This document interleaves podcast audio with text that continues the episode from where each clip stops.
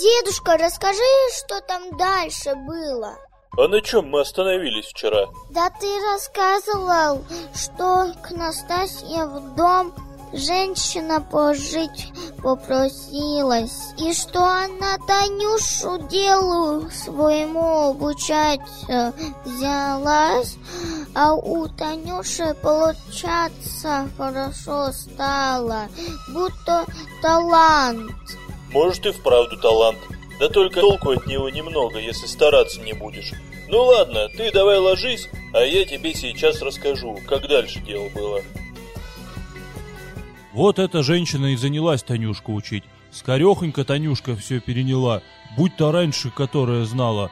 Да вот еще что, Танюшка не то что к чужим, к своим не ласкова была, а к этой женщине так и льнет, так и льнет.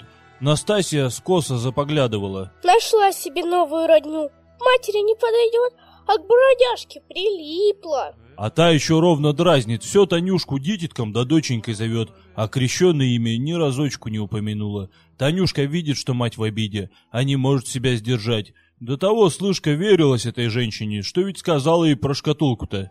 Есть у нас дорогая тятина памятка. Шкатулка Малахитова, где каменья. Век бы на них глядела. Мне покажешь, доченька? Танюшка даже не подумала, что это неладно. Покажу, когда дома никого из семейных не будет. Как вывернулся такой часок, Танюшка и позвала ту женщину в голубец. Достала Танюшка шкатулку, показывает, а женщина поглядела маленько, да и говорит. Надень-ка на себя, виднее будет. Ну, Танюшка. Не того слова. Стал надевать, а та, знай, похваливает. Ладно, доченька, ладно. Капельку только поправить надо. Подошла поближе, да и давай пальцем в камешки тыкать. Который заденет, тот и загорится по-другому. Танюшке иное видно, иное нет. После этого женщина и говорит. Встань-ка, доченька, пряменько. Танюшка встала, а женщина и давай ее потихоньку гладить по волосам, по спине. Всю огладила, а сама наставляет. Заставлю тебя повернуться. Так ты смотри, на меня не оглядывайся. Вперед гляди, примечай, что будет, а ничего не говори. Ну, поворачивайся. Повернулась Танюшка, а перед ней помещение, какого она отродясь не видывала. Не то церква, не то что потолки, высеченные на столбах из чистого малахиту. Стены тоже в рост человека малахитом выложены, а по верхнему карнизу малахитовый узор прошел. Прям перед Танюшкой, как вот в зеркале, стоит красавица, про каких только в сказках сказывают. Волосы, как ночь, а глаза зеленые. И вся-то она изукрашена дорогими каменями, а платье на ней из зеленого бархату с переливом. И так это платье шито, как вот у цариц на картинках. На чем только держится. Со стыда бы наши заводские сгорели на людях такое надеть. А эта зеленоглазая стоит себе спокойнешенько, будь-то так и надо. Народу в том помещении полно, по-господски одеты, и все в золоте да заслугах. У кого спереду навешено, у кого сзади нашито, а у кого и со всех сторон. Видать, самое высшее начальство. И бабы их не тут же. Тут же голоруки, гологруды, каменями увешаны. Только где им до зеленоглазой? Ни одна в подметке не годится. В ряд зеленоглазый какой-то белобрысенький. Глаза в раскос, уши пенечками, как есть заяц, а одежда на нем уму помрачение. Этому золото-то мало показалось, так он, слышка, на обу камни насадил. Да такие сильные, что, может, в десять лет один такой найдут. Сразу видать, заводчик это. Лопочет тот заяц зеленоглазый-то, а она хоть бы брови повела, будто его вовсе нет. Танюшка глядит на эту барыню, девица на нее, и только тут заметила. Ведь каменья-то на ней тятины. Скойкала Танюшка, и ничего не стало, а женщина-то посмеивается. Не доглядела, доченька, не тужи, во времени доглядишь. Танюшка, конечно, доспрашивается. Где это такое помещение? А это царский дворец. Та самая палата, кое здешним малахитом изукрашена. Твой покойный отец его добывал-то. Это кто в тятиных уборах? И кто это с ней такой заяц? Но этого не скажу, сама скоро узнаешь. Тот же день, как пришла Анастасия домой, эта женщина собираться в дорогу стала. Покланялась низенько хозяйке, подала Танюшке узелок с шелками да бисером, потом достала пуговку махонькую. То ли она из стекла, то ли из дурмашки на простую грань обделана. Подает ее Танюшке, да и говорит. Прими-ка, доченька, от меня памятку. Как что забудешь, по работе либо. Трудный случай подойдет. Погляди на эту пуговку, тут тебе ответ и будет.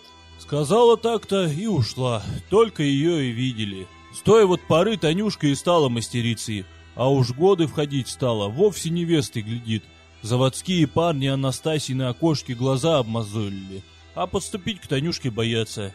Вишь, не ласковая она, не веселая, да и из-за крепостного где же вольная пойдет. Кому охота клюн девать?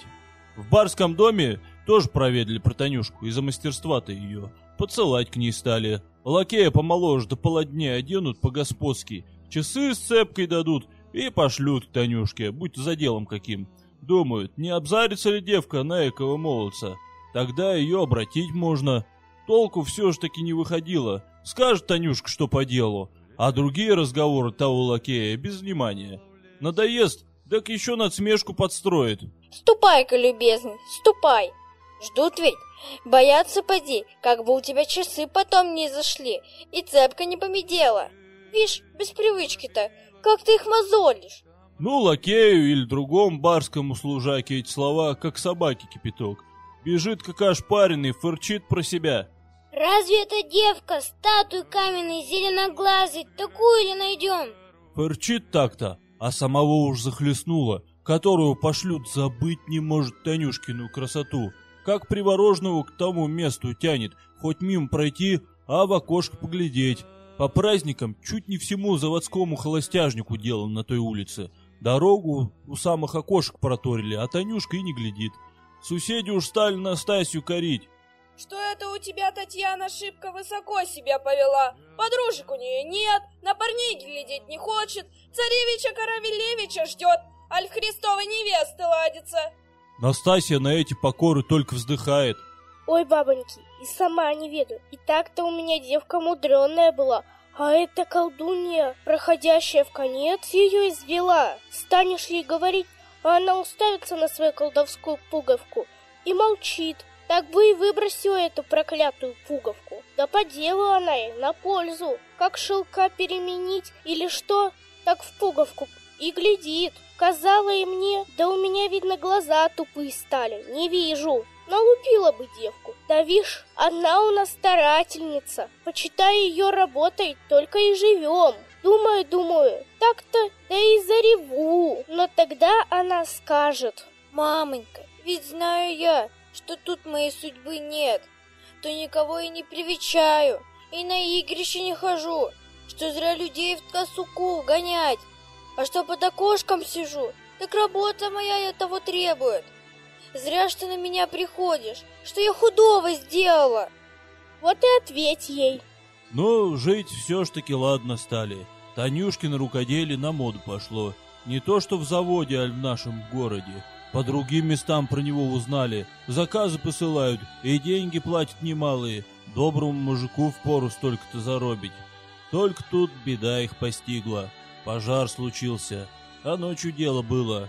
Пригон, завозня, лошадь, корова, снасть всякая. Все сгорело. С тем только и остались, в чем выскочили. Шкатулку, однако, Настасья выхватила. Успела таки. На другой день говорит. Видно, край пришел. Придется продать шкатулку. Сыновья в один голос. Продавай, мамонька, не продешеви только. Танюшка украдкой на пуговку поглядела, а там зеленоглазая маячит, пущай продают. Горько стало Танюшке, а что поделаешь, все равно уйдет отцова памятка этой зеленоглазой. Вздохнула и говорит. Продавать? Так продавать. И даже не стала на прощание эти камни глядеть. И то сказать, у соседей приютились, где тут раскладываться? Придумали так, продать-то, а купцы уж тут как тут. Кто, может, и сам поджог-то подстроил, чтоб шкатулкой завладеть. Тоже ведь народишко, ноготок. Да царапается. Видят, ребята подросли, больше дают. Пятьсот там, семьсот, один до тысячи дошел. По заводу деньги немалые, можно на их обзавестись. Ну, Настасья запросила все ж таки две тысячи. Ходят, значит, к ней, рядятся, накидывают помаленьку, а сами друг от друга таятся. Сговориться между собой не могут. Видишь, кусок-то какой. Ни одному отступиться неохота. Пока они так-то ходили, в полевую приехал новый приказчик. Когда, видишь, они, приказчики-то, подолгу сидят, а в те годы им какой-то перевод случился. Душного козла, который при Степане был, старый барин на Крылатовска завоне отставил. Потом был жареный зад, рабочие его на болванку посадили. Тут заступил северьян убойца. Этого опять хозяйка Медной горы в пустую породу перекинула. Там еще двое или трое каких-то были. А потом и приехал этот. Он, сказывают, из чужестранных земель был. На всяких языках будь-то говорил. А по-русски похуже. Чисто-то выговаривал одно — пороть. Свысока так, с растяжкой. Пороть. А какой недостачи ему заговорят. Одно кричит. Пороть. Его пороть и прозвали. На деле этот пороть не шибко худой был. Он хоть кричал, а вовсе народ на пожар не гонял. Тамошним охлёстышем и вовсе дел не стало. Вздохнул маленько народ при этом пороте. Тут, видишь, штука-то в чем. Старый барин к той поре вовсе утлый стал, еле ногами перебирал. Он и придумал сына женить на какой-то там графине или что ли. Ну а у этого молодого барина была полюбовница. Он к ней большую приверженность имел. Как делу быть? Неловко все ж таки. Что новые сватовья скажут? Вот старый барин и стал сговаривать ту женщину, Сунову-то полюбовницу, за музыканта. У барина же этот музыкант служил. Ребятешек на музыках обучал. И так, разговор чужестранному, как водится по ихнему положению. Чем тебе так жить на худой славе? Выходи-ка ты замуж, приданым тебя одарю, а мужа приказчиком в полевую пошлю. Там дело направлено, пущай только построже народ держит. Хватит поди на это толку. Что хоть и музыкант, а ты с ним лучше лучшего проживешь. Полевой-то первый человек, можно сказать, будешь. Почет тебе и уважение от всякого. Чем плохо? Бабочка сговорная оказалась. То ли она в рассорке с молодым барином была, то ли хитрость поимела. Давно об этом мечта не имела, да сказать не смела. Ну, музыкант, конечно, сперва уперся. Желаю. Шибко про нее худа слава. Только барин, старичонка хитрый, недаром заводы нажил. Живо обломал этого музыканта, припугнул чем, али ульстил, либо подпоил. Ихнее дело.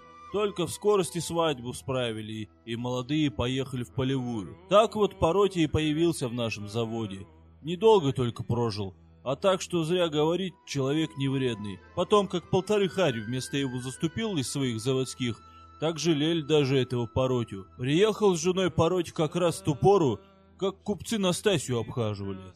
Поротина баба тоже видная была, белая да румяная, одним словом полюбовница. Небось худую-то бы не взял барин, тоже поди выбирал. Вот эта Поротина жена и прослышала, шкатулку продают.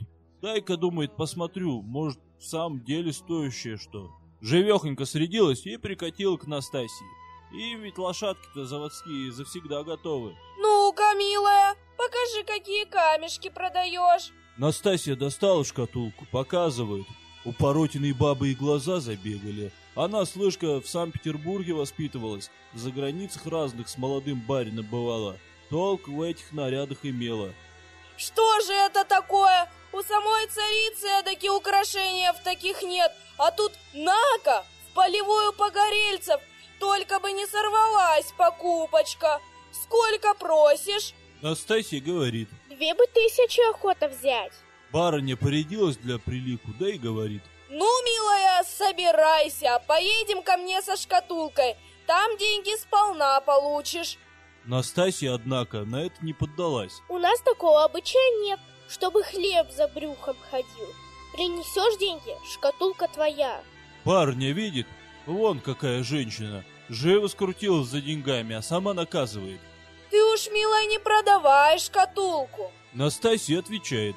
Это будь в надежде. От своего слова не отопрусь. До вечера ждать буду. А дальше моя воля.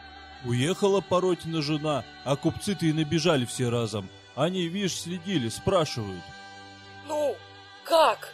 Да продала. За сколь? За две, как назначила. Что ты? Ума решилась? Али что? В чужие руки отдаешь, а своим отказываешь. И давай к цену набавлять. Но Настасья на эту удочку не клюнула. Это вам привычно дело в словах вертеться. А мне не доводилось. Обнадежила женщину, и разговору конец. Поротина баба крутехонько обернулась. Привезла деньги, передала из ручки в ручку, подхватила шкатулку и айда домой.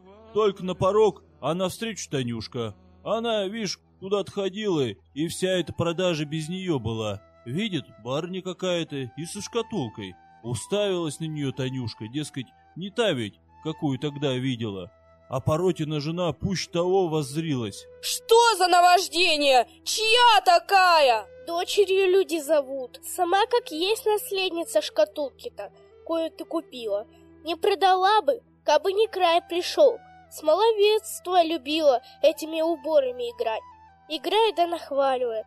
Как где них тепло да хорошо. Да что об этом говорить? Что с воза упало, то пропало. Напрасно, милая, ты так думаешь. Говорит Поротина баба. Найду я местечко этим каменьям. А про себя думает. Хорошо, что эта зеленоглазая сила своей не чует. Покажись такая в Санкт-Петербурге, царями бы вертела. Надо, мой дурачок Турчанинов ее не увидел. С тем и разошлись. Поротина жена, как приехала домой, похвасталась. Теперь, друг любезный, я не то что тобой, я и Турчаниновым не понуждаюсь. Чуть что, до свидания. Уеду в Санкт-Петербург, либо того лучше в заграницу. Продам шкатулочку. И таких мужей, как ты, две дюжины куплю, коли надобность случится. Похвасталась, а показать на себе новокупку все ж таки охота. Ну, как, женщина подбежала к зеркалу и первым делом наголовник пристроила. Ой, ой, что такое? Терпения нет! Крутит и дырет волосы-то! Еле выпростала. А не имется. Серьги надела, чуть бочки не разорвала. Палец в перстень сунула, заковала, еле с мылом стащила. Муж посмеивается. Не таким видно носить. А она думает, Что за штука? Надо в город ехать, мастеру показать. Подгонит так, как надо, только бы камни не подменил. сказано, сделано.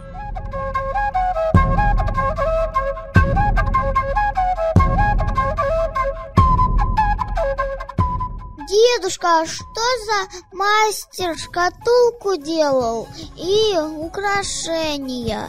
Как? Ты что, забыла, откуда шкатулка взялась? Ну, это хозяйка Медной горы Степану подарила. Сказала еще, что это для невесты подарок. Это что, она сама сделала? Ну, может и сама, а может и попросила кого, у нее-то мастеров немало. Ну ладно, Капель, уже и спать пора, засиделись мы сегодня чего-то. Спокойной ночи. И тебе, Урал Мороз.